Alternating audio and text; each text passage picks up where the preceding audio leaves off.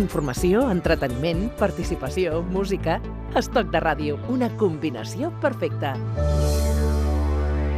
Saludem al rector de la Universitat Progressista d'Estiu de Catalunya, l'UPEC, Jordi Serrano, benvingut a Estoc de Ràdio. Uh, moltes gràcies.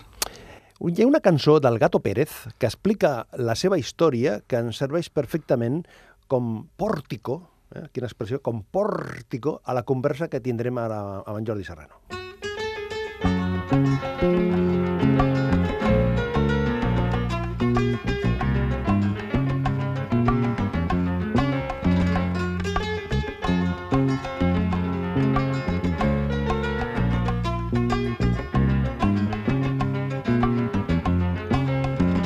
matí de primavera del que aviat farà 12 anys. Arribava a la ciutat per la porta que té al mar En un barco transatlàntic des d'un continent austral Un xicot viatger que duia una gran curiositat Els amics en la distància havia hagut de deixar tot un món intens de festa que solia freqüentar. La seva ciutat gegant coneixia pam a pam i aprenia del carrer les qüestions fonamentals.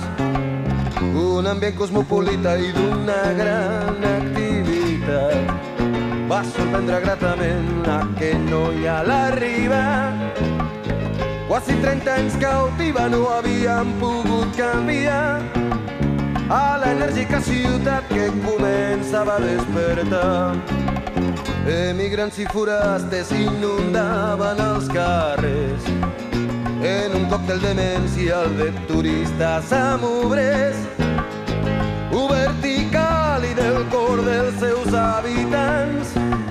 Es nutria des de sempre de tradicions ben diferents. Hi ha gitanos i jueus, valencians i portuguesos, andalusos i argelins, mallorquins i aragonesos, i unes rambles que van plenes de fecunda humanitat. Un oci de tolerància impossible d'amagar. Això seria una fotografia sonora del que és Catalunya, del que era Catalunya, del que serà Catalunya? Quin, quin seria el temps verbal per, eh, per, per conjugar? Així era Catalunya als anys 70? Així és Catalunya ara? Mm, Jo diria que sempre, no? Fa uh, no sé, 400 anys, uh, fa 100, fa 50, en fa dos i en, en farà en el futur uh, també en aquesta direcció. No? Catalunya és un país absolutament mestís des dels seus primers orígens. El que passa que quan es parla de nova ciutadania, al cap i a la fi, tots són nous ciutadans de Catalunya, és a dir, perquè eh, Catalunya es conforma amb els fenicis i els seus cosins, és a dir, que és una terra d'acollida, però aquí hem arribat tots. Clar.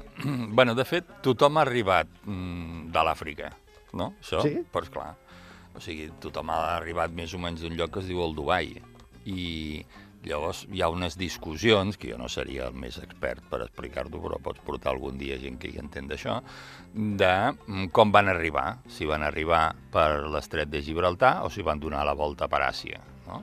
Però, en definitiva, eh, tots venim, venim d'una mona, eh, de fa milions d'anys, no? O sigui que la discussió, aquesta discussió, si, si, si te la planteges molt profundament, arribes a l'absurd, perquè tots venim d'una mona, eh, que això va evolucionant, evoluciona bàsicament i s'humanitza a, a l'Àfrica i acaba venint en aquí. I llavors, el que coneixem i el que genera tantes discussions, al final és la petita última etapa de persones de diferents races, ètnies, etc, que en realitat ens assemblem extraordinàriament moltíssim. Però si hi ha aquesta semblança, si hi ha aquesta eh, arribada a diferents llocs, eh, d'on ve el racisme? De l'estupidesa. Perquè, clar, eh, en realitat, mm, diguem-ne, eh, la- de les coses que no decidim és on naixem, no? O sigui, no, no hi ha ningú que digui, escolti'm, vostè on vol néixer? No? Jo vull néixer al mig de l'Àfrica, no, jo vull ser japonès, o no, tu neixes on neixes, on, on han decidit els teus pares, eh, el teu pare i la teva mare. Mm, bueno, ara hi ha mètodes científics per fer-ho d'una altra manera, però fins ara no estan així. Eh, per tant, diem, és una, una discussió que s'esgota en si mateix, perquè és una decisió que no prenem, no? I llavors, pensar que allò que tu ets, que ho ha sigut per punyetera casualitat, diguem, és el millor del món, eh, és en si mateix una estupidesa, és producte només de l'atzar. El que passa que eh, quan es parla de la força que han tingut aquí a Espanya, a Catalunya, els musulmans, eh, mm. que al cap i a la fi moltes de les coses que fem, moltes de les coses que, que som, forma part de, són here, hereus, d'alguna manera, de la seva manera d'entendre la vida, no? Clar, efectivament, és a dir que diguem, ara quan arriben altres eh, persones del món àrab, del Magreb, etc més lluny, i la gent ho troba una novetat, bueno, a Catalunya no seria una novetat, és a dir, pensem que mm, es divideix Catalunya més o menys eh, amb la Catalunya nova i la Catalunya vella. I això té a veure diem, amb els terrenys que van ocupar el, el, els àrabs. És una manera de dir-ho nou i vell, però tot és igual de vell i de nou, eh? però diem, per entendre'ns, hi hauria una línia que aniria Llobregat al Segre, eh, que divideix fins on més o menys van arribar eh, diem, els àrabs. No? I, evidentment, van arribar més amunt amb algunes ràtzies, etc. però perquè ens fem una idea i perquè els que ens estan escoltant ho puguin entendre, Sant Feliu de Llobregat es deia Almúnia i Sant Boi de Llobregat Alcalà. No? Almúnia vol dir masia, finca agropecuària, diguem-ne, i Alcalà vol dir castell en àrab, no? Mm, bueno, de, del Llobregat anar baix, eh, doncs com més a baix anem, eh, més temps van estar els àrabs i de fet era la gran cultura mundial. O sigui, eh, eren una gent molt cultivada, que van innovar amb tots els sistemes de regadius, etc i que això en va viure el país durant molts segles. No? És a dir, que eren eh, més avançats que la gent que vivia llavors eh, en aquest territori. De llarg, no? I hi havia personatges tan importants, eh, per exemple, a Lleida, el, els musulmans van estar-hi entre, entre l'any 883 i 1120, i el que el líder que manava a la zona es deia Ismail Ibn Musa Ibn Musa, és a dir, no es deia Puigcerra, eh, si ens entenem. Uh, que no tinc res que contra els Puigcerres, però uh, aquí ens pensem que tot això uh, és una cosa ara molt, molt nova, no forma part intrínsecament de, del, de l'ADN diem català. De fet, Matthew Tree diu que hi ha estudis eh, que ens diuen que els catalans tenim un 20% d'empremta jueva i un 10% d'empremta àrab, no? Eh, bueno, perquè forma part una mica d'això. El que això significa, Jordi, que eh, els musulmans eh, mai s'han anat d'aquí, no?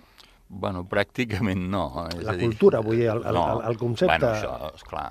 Però fins i tot físicament, fins em sembla que és el segle XVII, eh, bueno, perquè ja els expulsen no sé què, però Uh, n'hi ha això, diem, hi ha estudis al, al voltant d'aquest fet.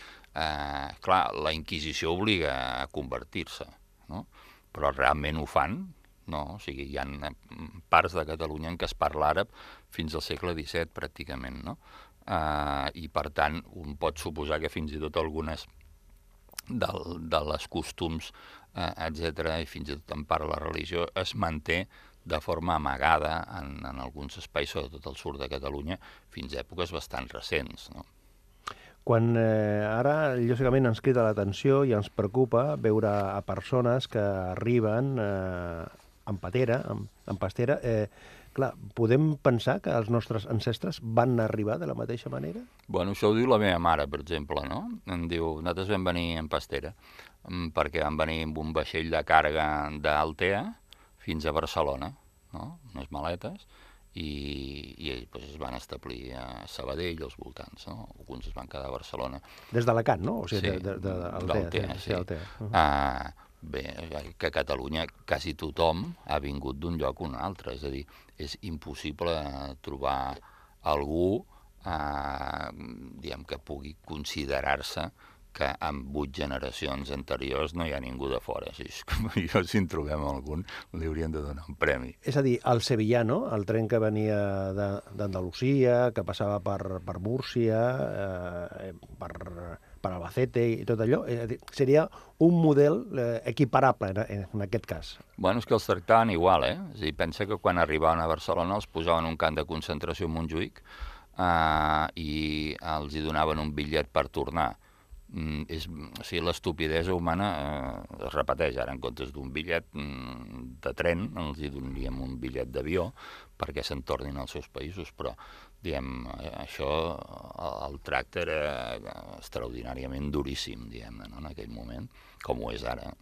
Però amb aquesta història tan recent, tan recent, per què eh, et trobes amb, un, amb una part de la societat que no és sensible, sinó al contrari, rebutja eh, aquesta presència de, de gent que ve d'altres llocs? Perquè al cap i a la fi, allò que deies tu, qui més qui menys té al voltant de la seva història personal algú que ha vingut eh, fa 30, fa 50, fa 60 o fa 70 anys. Sí, o fa 200, és a dir, hi va una època aquí, al segle XVII, que el 30% de la població mm, venia de, de França, de les guerres de religió, etc. No? És a dir, que els francesos en un moment determinat eren molt pobres i venien aquí a refugiar-se, uh, amb el qual també som mig gavatxos, uh, i som això que tu deies abans, mig fenicis, mig ibers, després mig romans, després...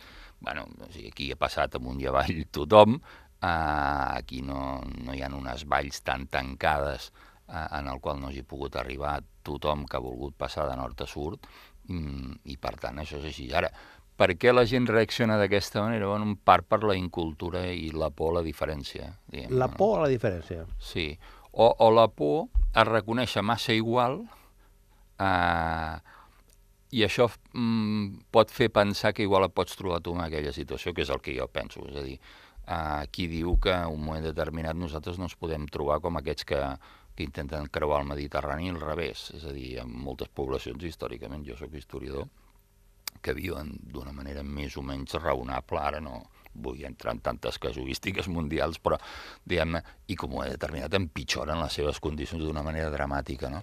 Bueno, això també ho han viscut aquí.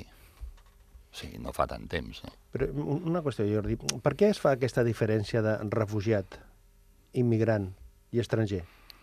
Bueno, jo, de fet, és una diferència que és també, diguem, eh, inventada, no? Perquè, en realitat, anem a fixar, per exemple, en, en, en les immigracions dels anys 40, 50 i 60, no? Home, clar que la gent sortia amb una part important de... eren refugiats econòmics, diguem-ne, no? Però no es pot diferenciar tant. Molta de la gent que venia sortia dels, del, dels seus pobles fugint de la repressió, fugint del caciquisme, fugint d'una presència del franquisme duríssima, no? I tant des del punt de vista polític com, de fet, molts d'aquests són els que després munten la resistència a Catalunya. Això trobaríem exemples eh, impressionants d'aquestes continuïtats, no? Però normalment la gent quan, quan fuig d'un lloc, de casa seva, és per alguna raó molt poderosa i molt contrària a, a la comoditat i a, i a la voluntat, no? I el que busca és l'esperança, no? I l'esperança és una barreja de totes les coses, no? Um, després els diem estrangers. Bueno, sí, també és una manera d'intentar posar barreres, però en realitat el que veiem és que quan perilla el tractament eh, a un estranger, l'endemà passat perillem nosaltres directament. El que que de vegades escoltes reflexions com un estranger és una persona que ve de fora que té recursos, un immigrant és una persona que, que, ve, de, que ve de fora que no té recursos, eh, que busca un, una, un, una alternativa a la seva situació eh, vital, i un refugiat és una persona que, que fuig. Però, clar, entre, quina, on està la diferència entre un immigrant, el concepte d'immigrant i el concepte de refugiat? Al cap i a la fi, com pel que explicaves tu, estàs buscant una, un, un espai vital, un, un, un món, un, un, eh, viure en un altre lloc per viure. Clar, és a dir, on no hi ha llibertat normalment no hi ha pa. Llavors és molt difícil diguem, poder diferenciar les dues coses, no? que un refugiat sigui per raons polítiques i un immigrat sigui per raons econòmiques. Aquesta és una diferència artificiosa que fem, en realitat, quan la gent marxa de casa seva eh, és per alguna cosa molt, eh, molt dura, molt violenta, molt extraordinària que afecta la vida de les persones, les famílies, etc d'una manera dramàtica. Estem eh, conversant amb en Jordi Serrano, precisament avui, parlant de la nova ciutadania, la vella ciutadania, de la Catalunya del passat, de la Catalunya d'ara i de la Catalunya de demà passat.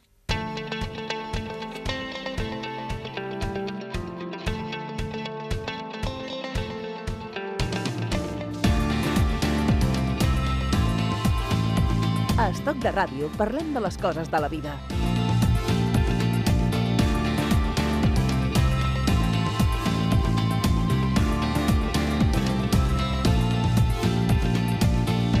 Quan es parla de que Catalunya és un sol poble, aquest concepte, un sol poble, què vol dir?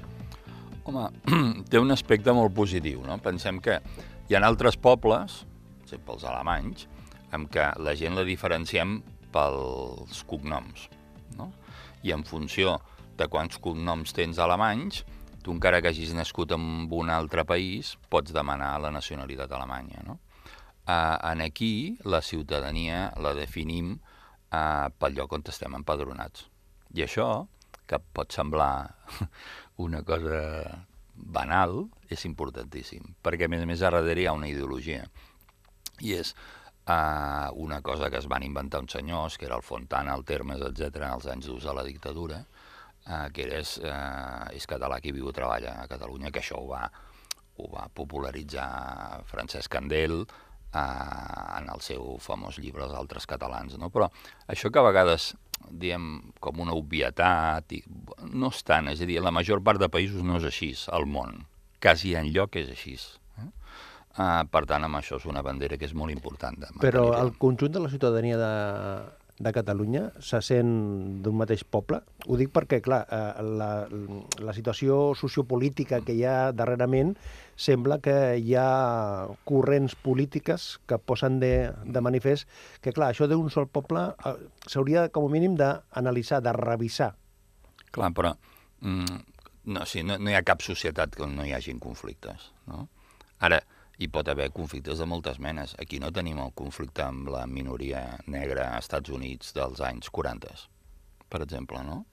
Uh, clar, tenim problemes greus, de totes maneres, eh? És a dir, del milió i mig d'immigrats extracomunitaris que han vingut els últims, o sigui, els vuit anys anteriors a la crisi, eh, quants no tenen drets polítics? Segurament 700 o 800.000, no? Vull dir que problemes de dimensions històriques n'hi ha, no? Ara, no, no, no hi ha cap raó, diem, ni ètnica, ni cultural, etc per tenir conflictes. Després hi ha conflictes ideològics i conflictes polítics. Bueno, això és normal, és a dir, tampoc ens hem d'estranyar. Aquí el problema és que la poca cultura democràtica que tenim, els pocs anys de bagatge democràtic, fa que no siguem molt experts en com resoldre aquests problemes, no? Però, però estructuralment jo crec que això està molt ben enfocat. Eh? Pensem que hi ha molts països amb l'augments d'extrema dreta en les eleccions a Europa, quan mires els percentatges, així és que no arriben ni el 10% dels percentatges d'immigracions noves, diguem-ne, que hi ha a Catalunya. Això significa que el, un, un català nascut a Terrassa i un català mm, nascut eh, a Gilena, a Sevilla, s'han d'entendre bueno, sí, ens haurien d'entendre tots, eh? catalans o que no fossin catalans, és a dir, que llavors hi han diferències, bueno, però tampoc les exagerem. És a dir, a vegades també els titulars i la dinàmica política ens fa oblidar que algunes coses s'han fet molt bé, no? Uh, o sigui, només per anar a les últimes, immigració d'un milió i mig de catalans nous, eh, en vuit anys. Això, eh, hi ha pocs països al món que hagin tingut aquest percentatge. Home, el nivell de problemes que hi ha hagut són molt petits, n'hi ha, eh? Però molt petits. O sigui, comparem amb el que hi ha a França a les banlieues. Eh? Amb, amb, amb alguns espais a França no tenen nivells superiors d'immigració que en aquí. Bueno, aquí que s'ha fet bé la barreja. O sigui, la quantitat de parelles mixtes que hi ha aquí demostren el nivell de tolerància eh, diguem, a les diferències que hi ha, no? Eh, I això és molt bo, o sigui, el fet de que hi hagi una part importantíssima de població mestissa fa que qualsevol altra eh, possibilitat de ruptura en la societat quedi directament impossibilitada. Aquí, això és el model el model Grassol, Sí, sí. el crisol de cultures, que diuen, sí? Sí, perquè, a veure, un grassol què és? A dir, tu- un pot considerar que un país és 20 coses, no? Bueno, el, el sistema català és el país el forma aquella gent que, que hi és, no? I llavors això què vol dir? Que tu agafes un grassol i vas posant coses, no? El resultat final serà el resultat de totes aquestes coses i tenim eh, una quantitat de- d'elements en, la, en les tradicions catalanes que quasi totes són producte d'això. És a dir, les sardanes venen de no sé on. El pa amb tomàquet, que mm, aquí, bueno, el tomàquet és americà. Sí, és que clar, com a mínim, diguem, a partir de, jo no sé quin any, però en 1492 allà n'hi havia tomàquets. Uh, les habaneres, tampoc cal ser un geni per saber que venen de l'Havana i que més quasi totes són en castellà, no? Lògicament perquè venen de l'Havana però que és una cosa molt catalana, és a dir, la major part de, de tradicions i de coses que ara donem per suposades també venen d'altres llocs, i a mi em sembla que això cal posar-ho valor perquè és un element positiu i estrany, la major part de cultures no es defineixen d'aquesta manera, i això està bé, no? Què és això del síndrome d'Ulisses? Bueno, sí, és, normalment es parla de que un, un immigrant, eh, clar, surt de casa seva i ha de travessar països, uns amb més dificultats i altres amb menys, i arriben a, a Catalunya, no? I hi ha una part de coses que no s'expliquen, que és les dificultats eh, psicològiques i les depressions, etc que tot aquest gran canvi suposa, no? Però hi ha també un síndrome d'Ulisses dels dels d'aquí, no? Que veuen arribar una gent amb altre, d'altres llocs, no? i que també hem de fer un canvi i a vegades això crea dificultats. No? Hem de fer un canvi de pensar que convivim amb gent que ve d'altres llocs i que no és els que estàvem acostumats. I els que venen han d'acceptar les nostres tradicions, eh, i, perquè clar, les nostres, les nostres costums, les nostres tradicions, sí? Bueno, pf, uh, és que això, una tradició què és? Uh, a la major part de llocs són coses que tenen 100 anys. A Catalunya una tradició és una cosa que dura més de 15 dies, no? Uh, com deia Eric Hobsbawm, un historiador marxista, deia que una tradició sempre és una invenció. O sigui, a, a, això, eh, aquest programa de ràdio ja és una tradició. Bueno, si això en durem uns quants Sí, dies, ja, ja, sí. No, però Sí, sí, sí, sí, però, sí, però no molt... O sigui, aquí, com que això donem per suposat que és d'aquesta manera, Uh, doncs al final ho trobem normal, però pensem que no és normal la major part de, de pobles al món, no? En consideren que les tradicions són d'una manera que no es poden canviar. O sigui, uh, en aquí uh, celebrava, no sé, Nadal i Sant Esteve, no? Bueno, després va venir més gent i celebrem Nochebuena, no? Uh, bueno, això l'únic problema té és un consum d'àlmacs que celebres totes les coses. Bueno, està bé, és a dir, i, i al final ja és una cosa que funciona. Bueno, com aquestes, eh, n'hi ha 30.000 i aquesta capacitat d'adaptació, no sé, jo no sé si, si et passa a tu, Manolo, però eh, hi ha un grup d'amigues, quan celebren alguna cosa fan cuscús, no? I, I aquestes amigues no són del Magreb, eh? però bueno, sí, ens hem acostumat a menjar cuscús eh, en, les, a les celebracions, una part de, la, de les meves amistats, no? Bueno, doncs està bé aquesta capacitat d'adaptació, no? Acabem eh, pensant que necessitem solidaritat i, i hem de mm, ser mm, amb una perspectiva de, de, de, de cordialitat amb la gent que, que hi arriba. Efectivament, perquè som nosaltres. És a dir, eh, els que venen de fora, per estranys que siguin, en realitat el que ens fa por és que siguin exactament igual que nosaltres, que és el que són, exactament igual que nosaltres. Acabem aquesta peça que el grup Chambao va dedicar a la gent que arribava des de l'Àfrica, Papeles Mojados. Hem conversat amb el rector de la Universitat Progressista d'Estiu de Catalunya, l'UPEC, amb en Jordi Serrano. Jordi, gràcies i fins la propera. Fins la propera. Se juega